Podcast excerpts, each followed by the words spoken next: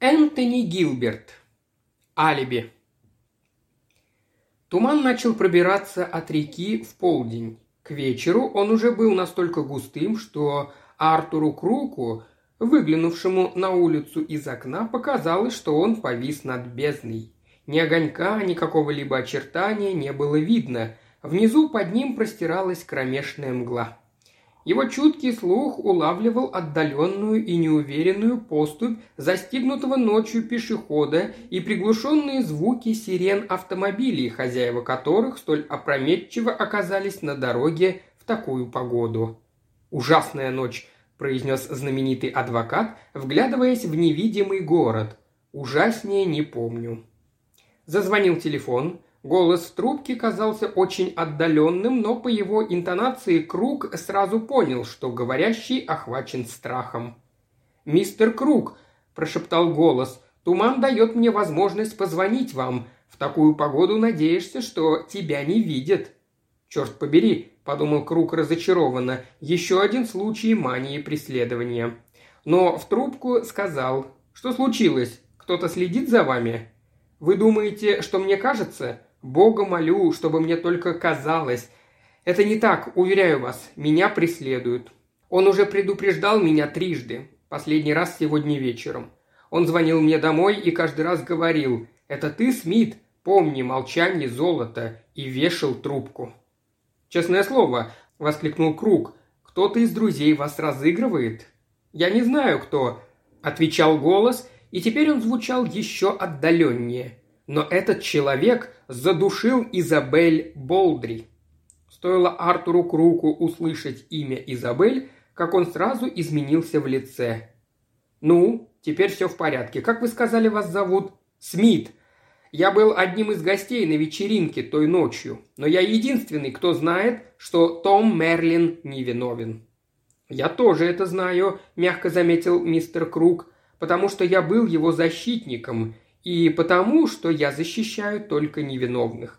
И еще знает молодая леди, которая собирается выйти за него замуж. И, конечно, настоящий убийца знает. Так что нас четверо. Может быть, расскажете, как вы это узнали?» Я был за занавеской, когда он вышел из комнаты, находящейся в башне. Он прошел так близко от меня, что я мог бы коснуться его, хотя, конечно, я не мог разглядеть его, потому что во всем доме не было света из-за игры с названием «Убийство», в которую все играли. Тогда я еще не знал, что преступление уже совершено, и когда это обнаружилось, я понял, что он должен был выйти из ее комнаты, потому что больше ему неоткуда было выйти. «Послушайте», — сказал Круг, — «представьте себе на минуту, что я никогда не слышал этой истории. Расскажите все сначала. Кстати, почему вы оказались за занавеской?» Я прятался не по ходу игры, а потому что я... Ну, я был таким несчастным, мне не следовало бы приходить. Эта вечеринка была не в моем стиле, никто не обращал на меня внимания, разве что смеялись, когда я делал что-нибудь не то. Если бы не мистер Мерлин, я бы даже не выпил. Он сочувствовал мне. Я слышал, как он сказал доктору, Изабель следовало бы помнить обо всех. И доктор Дан ответил, сегодня этого уже трудно ожидать. С самого начала мне было не по себе», – продолжал голос. «Мы играли в шарады, я не слишком хорошо умею это делать, остальные же были великолепны. Они смеялись надо мной, потому что я был таким тупым. Я хотел выйти из игры и быть зрителем, а потом вообще хотел уйти, но мисс Болдри сказала, что мне не стоит этого делать, ведь ее дом находится в трех милях от станции, и пока никто не собирается уезжать. Позже меня могли бы подвести. Игра убийства была плохой. Пожалуй, даже хуже других игр, потому что было темно и можно было врезаться в кого угодно. Один раз я столкнулся с ней и Томом Мерлином. Он говорил ей, чтобы она была поосторожней. Когда-нибудь ей сломают шею, а она засмеялась и сказала, «Не хотел бы ты это сделать, Том?» Потом она спросила его, неужели он все еще думает об этой скучной маленькой девице. Так она назвала ту, на которой он хотел жениться, и спросила его, почему он к ней не вернулся, если хотел вернуться. Мне стало неловко. Я отошел и обнаружил окно, выходящее на плоскую крышу. Я подумал, что простою здесь до окончания игры, Но и здесь я не мог найти покой, потому что спустя минуту мистер Мерлин тоже выбрался на крышу, и я испугался, что он увидит меня, поэтому пробрался темноте по крыше и вошел в дом через другое окно. Так я оказался в комнате, расположенной в башне. «Замечательно», – заметил Круг с восхищением. «А дальше?» Свет везде был погашен, но светила луна. Услышав какой-то шорох, я догадался, что мисс Болдри осталась здесь. В следующий момент я понял, что она не одна, с ней был какой-то мужчина. Я осторожно спустился на лестничную площадку, и мне показалось, что я слышу, как кто-то поднимается по лестнице, поэтому я стал за занавеску. Я боялся, что меня обнаружат, но шаги направились снова вниз. Я не очень долго простоял за занавеской, так как дверь комнаты, расположенной в башне, тихо закрылась, и кто-то осторожно прокрался вниз. Он остановился совсем близко от меня и замер. Я боялся дышать, хотя, конечно, тогда я не знал, что совершено убийство. Через минуту я услышал, как он спустился вниз, затем кто-то быстро поднялся по ступеням и прошел в башенную комнату. Я уже был готов выйти, но услышал, как мужской голос крикнул «Норман, Норман, ради бога!» И доктор Дан отозвался «Иду, где ты?» А первый мужчина, это был Эндрю Тетем, актер, сказал, отошли женщин, случилось ужасное. И, конечно, женщины сбежались тут же. Собралось много народу, и я вышел из своего укрытия. Дверь комнаты, расположенной в башне, была закрыта, и спустя минуту мистер Тетом вышел и сказал, «Нам лучше всем спуститься вниз. Произошел несчастный случай». Доктор Дан подошел к нему и сказал, какой смысл говорить им это? Они должны знать правду. Изабель убита, и все мы находимся в затруднительном положении. «И когда же вам пришло в голову, что вы должны рассказать кое-что полиции?» – сухо спросил Круг. «Не сразу. Я... я был очень потрясен. Каждый стал пытаться припомнить, где он находился. Я сказал, что был за шторой и не принимал участия в игре по-настоящему, но никто не слушал. А потом одна из девиц спросила, а где Том? И мистер Теттем сказал, странно, молю небо, чтобы он тоже не был убит. Но, конечно, не был убит. Он присоединился к нам через минуту и сказал, надеюсь, вы прекрасно проводите время. И с одной из девушек началась истерика. Тогда мистер Теттем сказал, где ты был, черт побери? А он ответил, что был на плоской крыше. Он тоже не принимал участия в игре. Все были удивлены или, по крайней мере, отнеслись к этому с недоверием, а доктор Дан сказал, «Но если ты был на плоской крыше, ты должен был кое-что слышать». А он ответил, «Только обычный шум. А что, у нас произошло убийство?» А мистер Тэттем сказал, «Да замолчи ты, дурак!» И тогда Том уставился на нас и спросил, «Скажите, что случилось, почему вы так смотрите?»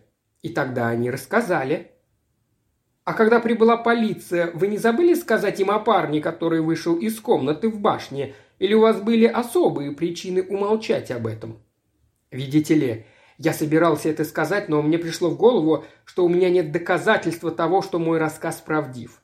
А потом арестовали мистера Мерлина, и я не смог дальше молчать. Мне казалось, что хотя я не могу назвать им имя убийцы или даже доказать, что мистер Мерлин невиновен, Суд не вынесет приговор, если услышит мои показания.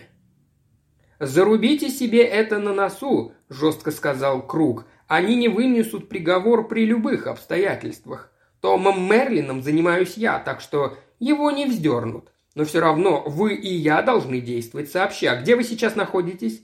«На набережной, в телефонной будке». «А что мешает вам прийти прямо сейчас?»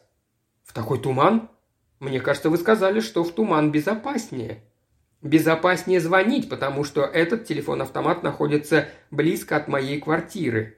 Неожиданно он разразился странным судорожным хихиканьем. Хотя, если говорить откровенно, я начал думать, что звезды против меня, когда я обнаружил у себя только одно пенни. К счастью, в кармане оказалось еще одно. Я берег его для вечерней газеты. «Сохраните это для своих мемуаров», – сказал ему Круг. «Все, что вы сейчас должны сделать, это пройти вдоль набережной и сесть в метро». «Мне кажется, неподалеку было такси».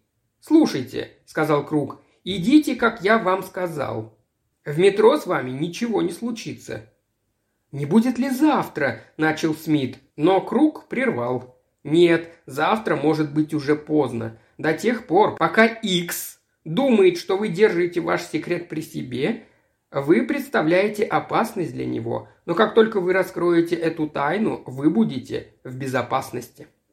Итак, размышлял мистер Круг, кладя телефонную трубку и глядя на большие пузатые часы, которые он вытащил из кармана. Во-первых, насколько эта история правдива? И во-вторых, поверит ли в нее полиция?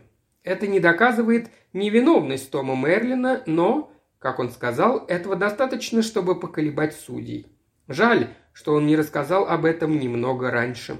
Конечно, такую историю мог бы рассказать и преступник, но в таком случае он рассказал бы ее сразу же. Пробираясь по улице, Смит лихорадочно обдумывал фразы, которые он использует в разговоре с мистером Круком. Он был напуган предстоящим разговором, но еще большая опасность заставляла его идти вперед.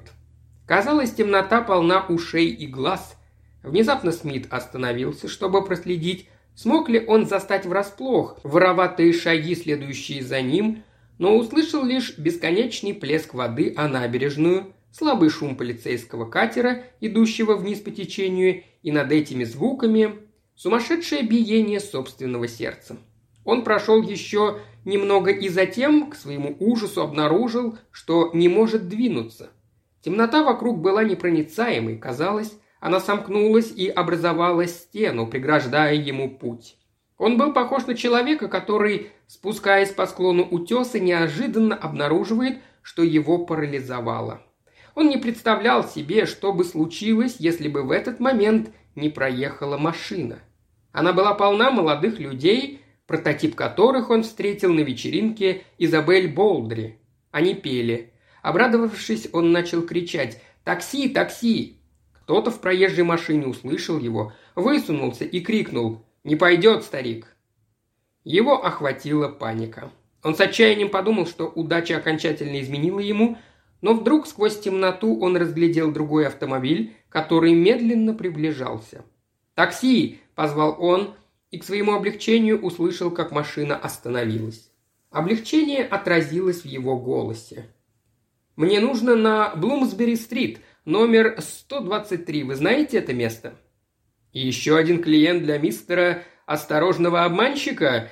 Водитель выразил огромную радость. «Ну-ну, это будет стоить тебе кусок», — сказал он. «Ладно, согласен». Водитель включил свет внутри машины, чтобы мистер Смит мог сесть, а затем снова выключил, и его пассажир неуклюже развалился на сиденье. До него донесся слабый голос водителя конце концов, папаша, кусок – это не так уж и много, чтобы спасти свою голову. Смит вздрогнул. Его голову? Его голова не в опасности. Никто не думал, что это он убил Изабель Болдри. Машина отправилась, он почувствовал себя в безопасности. Он думал о предстоящем разговоре, всю свою надежду возлагая на Артура Крука. Крук не испугается. Еще размышлял он, убаюкивая себя обманчивой безопасностью, мистер Круг посмеется над страхами своего посетителя. «Это как раз то, чего я хотел», — скажет он. «Вы раскрыли целое дело вместо меня, дав мне недостающее звено. Правосудие должно быть вам благодарно, мистер Смит». Он блуждал в лабиринте стандартных мечтаний. Внезапно он ощутил, что машина, которая до этого медленно двигалась, теперь вовсе остановилась. Водитель вышел и открыл дверцу. «Простите, сэр, этот ужасный туман. Не смогу, несмотря на все старания. Это будет стоить мне головы, как и вам», — напомнил ему водитель. «А если мы поедем еще медленнее?» «Если мы поедем медленнее, мы намного опоздаем», Неохотно мистер Смит выбрался на мрачную улицу. Было очень холодно, и он поежился. «Я должен отдать тебе твой кусок обратно», — сказал водитель задумчиво. Смит решил отблагодарить парня за беспокойство. Он протянул одну руку для того, чтобы взять банкноту, а другую сунул в карман, где держал мелочь. А затем все случилось с той же поразительной внезапностью, как и смерть Изабель Болдри. Его пальцы только взялись за бумажку, как что-то ударило его. Инстинктивно он уцепился за банкноту, но за первым ударом последовали другие. Вскоре после этого телефон Артура Крука зазвонил во второй раз, и нервный голос сказал. Говорит мистер Смит. «Мистер Крук, извините, но я не смогу прийти. Туман слишком густой. Я приду завтра. Ведь никакой разницы нет». «Мы уже это обсуждали», — сказал Крук. «Я же сказал вам, что не могу. Я приду. Я приду завтра в девять часов». «Если он вам позволит», — сказал Круг мрачно. «Он, может быть, ждет вас на пороге. Где вы сейчас, кстати?» «В телефонной будке». «А где именно?» «На набережной». «Какой номер?» «Я же говорю, это телефон-автомат. Даже у телефонов-автоматов есть номера. Я не вижу». «Вы пытаетесь скрыть от меня что-то, Смит, не так ли?» «Да нет же, конечно». «Фрагонар, 1511». Это новый коммутатор Темпла. Вы, должно быть, проехали несколько дальше. Черинг-Кросс как раз через дорогу. У вас нет способности ориентироваться на местности», – отметил Круг добродушно. «Я не заблужусь, если буду держаться набережной. Я собираюсь идти назад к Вестминстеру и попасть в свою квартиру.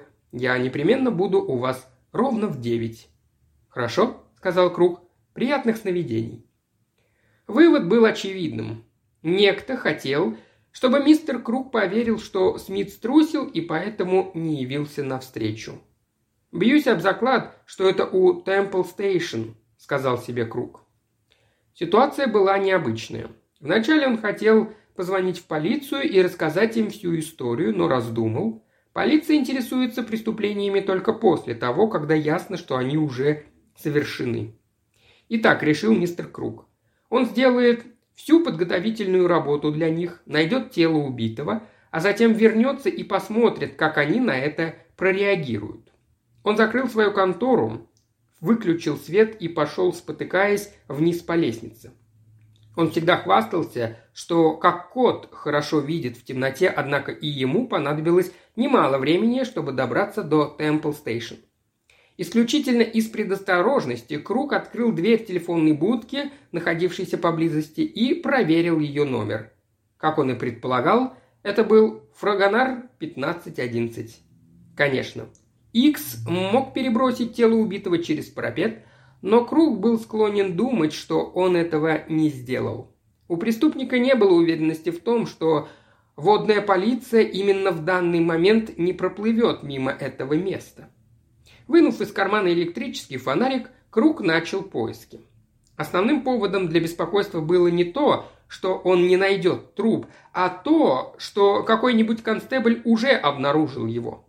Медленно осматривая набережную, мистер Круг размышлял о том, скоро ли рассеется этот туман, как вдруг луч фонарика упал на что-то белое, находившееся невысоко над землей. Им оказался носовой платок, двойным узлом, привязанный к одному из подлокотников скамьи, стоящей на набережной. Концы его были расправлены, как будто тот, кто привязал платок, хотел быть уверенным, что найдет его вновь. Но зачем тому, кто лишил Смита жизни, понадобилось бы вернуться на место преступления? То, что это был носовой платок Смита, мистер Круг убедился сразу же. Стоило ему развязать платок и расправить его, как на одном из уголков он увидел буквы «Смит». После этого Круку не стоило особых трудов обнаружить труп. Он лежал в сточной канаве.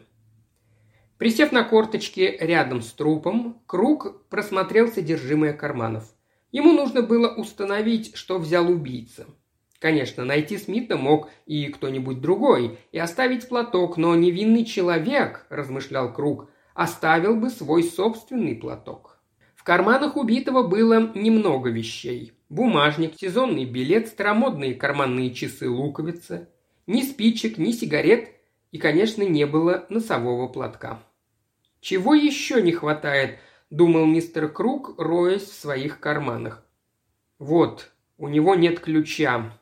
А ведь Смит говорил, что возвратиться домой, значит, у него был ключ. Правда, он мог выпасть из кармана?» Круг тщательно Прощупал мокрые, черные, как сажа, листья, но ключа не обнаружил. Было только две причины, почему Икс хотел попасть в квартиру Смита.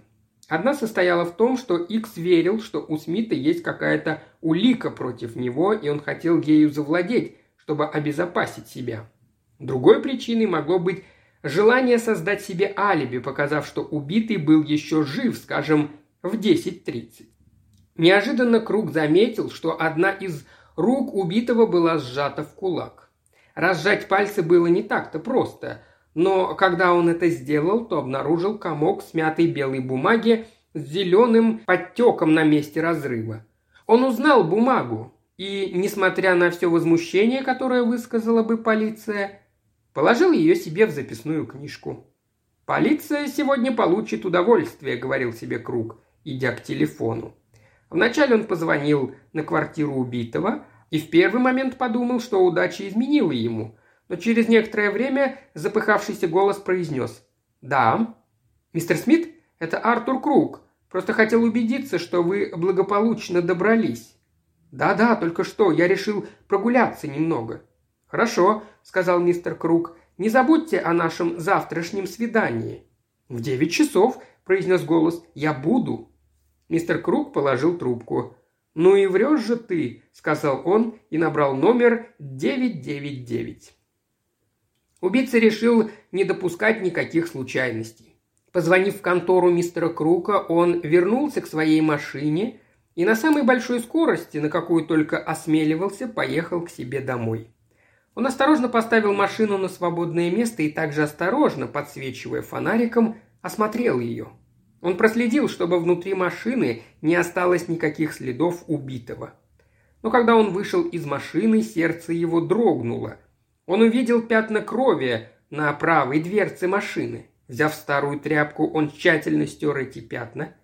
Теперь на другой стороне машины отчетливее выделялись пятна грязи, но у него не было времени очищать всю машину. Предстояло еще много работы. Закрыв машину, он пробрался ко входу в дом. Портье как раз собирался уходить, а ночного портье в доме не было. После 10.30 жильцы заботятся о себе сами. «Ну и ночка, Медоуз», — отметил он, глубоко вздохнув. «Я было уже начал побаиваться, как бы меня не пришлось внести вперед ногами». Мрачноватый портье кивнул ему с какой-то патологической живостью и сказал – Многих сегодня встретит ангел смерти, тех, кто и не думал об этом, выходя из дома вечером. Он поднялся наверх, открыл дверь своей квартиры, тут же захлопнул ее и, подождав, пока портье удалится, осторожно спустился снова вниз и вышел на улицу. В тумане он заблудился и до Вестминстера добрался несколько позже, чем предполагал добраться. По его замыслу он должен был представить Смита живым, разговаривая за него по телефону, скажем, в 10.30. А затем, в случае, если его будут спрашивать, Медоуз подтвердит, что он вернулся домой в 10.30. На обратном пути он положит ключ обратно в карман убитого, снимет носовой платок и под покровом темноты вернется домой. Он продумал все это до мелочей. Казалось, удача снова сопутствует ему. Даже в такую погоду он сравнительно быстро отыскал обозначенное место. Но после все пошло не так. Он уже был около скамьи, как неожиданно раздался чей-то голос. «Эй, сюда!» Он отпрянул, машинально отключив фонарик. «Извините, я напугал вас», — сказал тот же голос. «Но тут вот парень, похоже, отдал концы. Мне хотелось бы, чтобы вы взглянули на него». К такому непредвиденному обстоятельству он не был подготовлен — но отказаться не решился. Он не хотел, чтобы на него пало подозрение, кроме того, он мог предложить вызвать полицию, пойти позвонить и раствориться в тумане. Будь что будет, он должен положить ключ в карман убитого. Он приблизился к обочине и наклонился над трупом. «Вы вызвали полицию?» – спросил он, вставая. «Если нет, то я...» Но в этот момент оба они услышали знакомый звук захлопывающейся дверцы к ним подошел инспектор, сопровождаемый двумя сотрудниками. «Ну и что здесь происходит?» – спросил он. «Парень какой-то погиб», – сказал Круг. Икс лихорадочно соображал. Он слегка пошатнулся, и когда Круг протянул руку, чтобы поддержать его, сказал. Подскользнулся на чем-то, не знаю, что это могло быть. Он снова включил свой фонарь и, наклонясь, поднял ключ. Наверное, выпал из его кармана. А может быть, он вежливо повернулся к Круку. А может быть, это ваш? Круг покачал головой. «Кто из вас вызвал полицию?» – спросил инспектор. «Я», – сказал Круг. А потом мимо проходил вот этот джентльмен. Похоже, он врач. Доктор Норман Дан, не так ли?» – обратился он к нему. «Я видел вашу фотографию в газетах по делу Болдри, и мне, наверное, следует представиться. Я Артур Круг, один из трех живых людей, кто знает, что Том Мерлин не убивал мисс Болдри. Остальные двое – это сам Том и, разумеется, убийца». «Ну и совпадение», – сказал доктор Дан. «Сейчас произойдет еще большее совпадение», – предупредил его Круг. Пока я ожидал, я взглянул на удостоверение личности этого бедняги, и как вы думаете, кем он оказался? Мистер Альфред Смит, также проходивший по делу Болдри. Доктор направил свет фонарика вниз. Так вот, где я видел его раньше. У меня было такое чувство, будто это лицо чем-то мне знакомо, хотя... Хотя его слегка шлепнули, не так ли?» – сказал Круг. «Как вы думаете, что бы это могло быть?» Я не рискую угадывать без более тщательного обследования. Вначале я подумал, что его сбила машина. В таком случае мы должны будем найти машину. Не мог же он так пострадать и не оставить следов крови на капоте? Снова послышался шум, и подъехала полицейская карета скорой помощи. Круг поднял голову и почувствовал на своем лице дыхание ветра. Это значило, что туман скоро рассеется. Инспектор повернулся к ним обоим. «Мне бы хотелось, чтобы вы проехали со мной», — сказал он. «Я хочу выяснить кое-что». Все они втиснулись в машину. Дан пытался изобразить спокойствие, снял плащ, перебросил его через спинку кресла, достал портсигар. «Конечно, наш доктор займется этим парнем», — сказал инспектор. «Как вы думаете, давно наступила смерть?» Дан заколебался. «Не так давно, но больше, чем двадцать минут назад предположил инспектор. «Да, конечно, больше». «Это странно», — сказал инспектор. «Я имею в виду, что он разговаривал с мистером Круком по телефону из своей квартиры как раз за двадцать минут до того, как вы появились». Дан ужаснулся. Как он мог забыть про тот телефонный разговор? То, на чем он строил свое основное алиби, теперь может разрушить все вообще. Я не представляю, как он мог, разве что кто-нибудь дублировал его. Вы знаете ответы на все вопросы, согласился Круг. Действительно, у этого парня, по-моему, вошло в привычку иметь двойника. Несколько раньше он мне звонил из телефонной будки и сказал, что Смит не может явиться на встречу со мной сегодня вечером. Раз никто не знал об этом, кроме меня и Смита, то как Икс узнал, что тот не придет, если бы он сам не был в этом уверен. «Не спрашиваете ли вы меня об этом?» – сказал Дан. «Именно вас мы и спрашиваем», – ответил инспектор. Доктор широко раскрыл глаза. «Вы ошибаетесь, если думаете, что я знаю что-нибудь. Это просто случай. Почему бы вам не послать человека в квартиру Смита и не посмотреть, кто там находится?»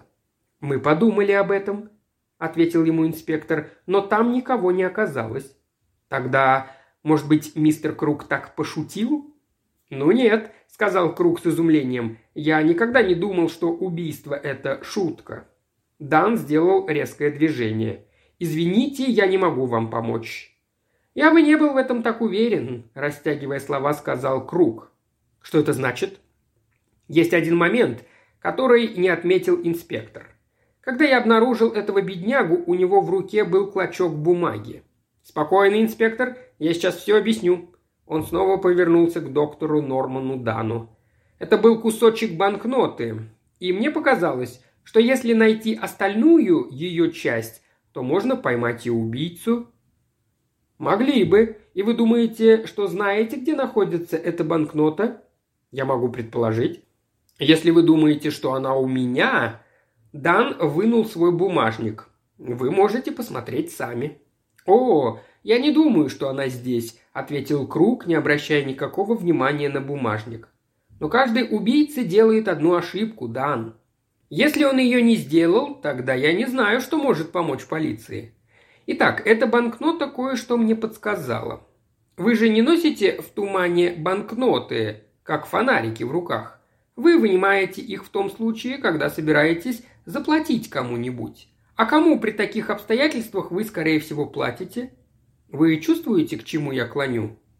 Я всего лишь врач, сказал Дан, а не детектив. Вы платите человеку, который отвез вас по назначению или пытался сделать это. Была причина, почему Смит держал банкноту в руке, и я предполагаю, что он пытался расплатиться с кем-то. Этим объясняется и то, как он оказался у Темпл Стейшн. Когда он протягивал деньги, Икс сбил его с ног. Если бы Икс понимал, что возникнет много забавных вопросов, когда у него найдут эту банкноту, он уничтожил бы ее. Вы со мной согласны? «Я не так хорошо разбираюсь в убийствах, как вы, мистер Круг», — сказал Дан. «В этом-то и беда ваша», — согласился мистер Круг. «Итак, давайте продолжим. Икс уничтожил банкноту но ему о многом приходится помнить, а времени мало. И если бы меня спросили, куда, я бы сказал, что Икс спрятал банкноту в карман, собираясь от нее позже освободиться, и я бы сказал, что она до сих пор еще находится там. Вы можете проверить мои карманы, но предупреждаю вас, Круг, вы делаете большую ошибку. Ваша репутация не будет стоить и того клочка бумаги, который вы нашли в руке Смита, когда раскроется эта история. «Я рискну», – сказал Круг. По кивку инспектора полисмен взял плащ Данна и начал осматривать карманы. Несколько секунд прошло в напряженном ожидании, и вот полисмен вытащил кулак, похожий на окорок. И в нем оказалась десятишиллинговая банкнота, у которой не хватало одного уголка. «Что вы скажете на это?» – спросил Круг. Дан откинул голову назад и захохотал. Вы думаете, что умнее всех? Вы мне ее подложили. У Смита была банкнота в один фунт. Вы этого не знали, не так ли?» «О да», — сказал Круг. «Я знал, потому что кусочек ее находится в моем бумажнике. Это была зелененькая. Что удивляет меня, так откуда вы узнали это?» «Это было совершенно не по правилам, мистер Круг», – заметил инспектор, поджимая уголки губ после того, как доктора увели. «Меня вообще поражает, как только полиции удается ловить столько преступников», – искренне возразил ему Круг. «Они все попадаются на каком-нибудь пустяке», – сказал инспектор. «Я полагаю, что если бы он увидел не ту банкноту, внезапно сунутую ему под нос, он не смог бы остановить себя. Я всегда говорил, преступники трусливы, Совершив преступление, они бешено начинают строить себе маленькое убежище, в котором могли бы укрыться. Когда вы начнете проверять это дело, держу пари, вы обнаружите, что Дан строил свое алиби, как Бобр строит свою плотину. И именно алиби-то, в конце концов, его и погубило.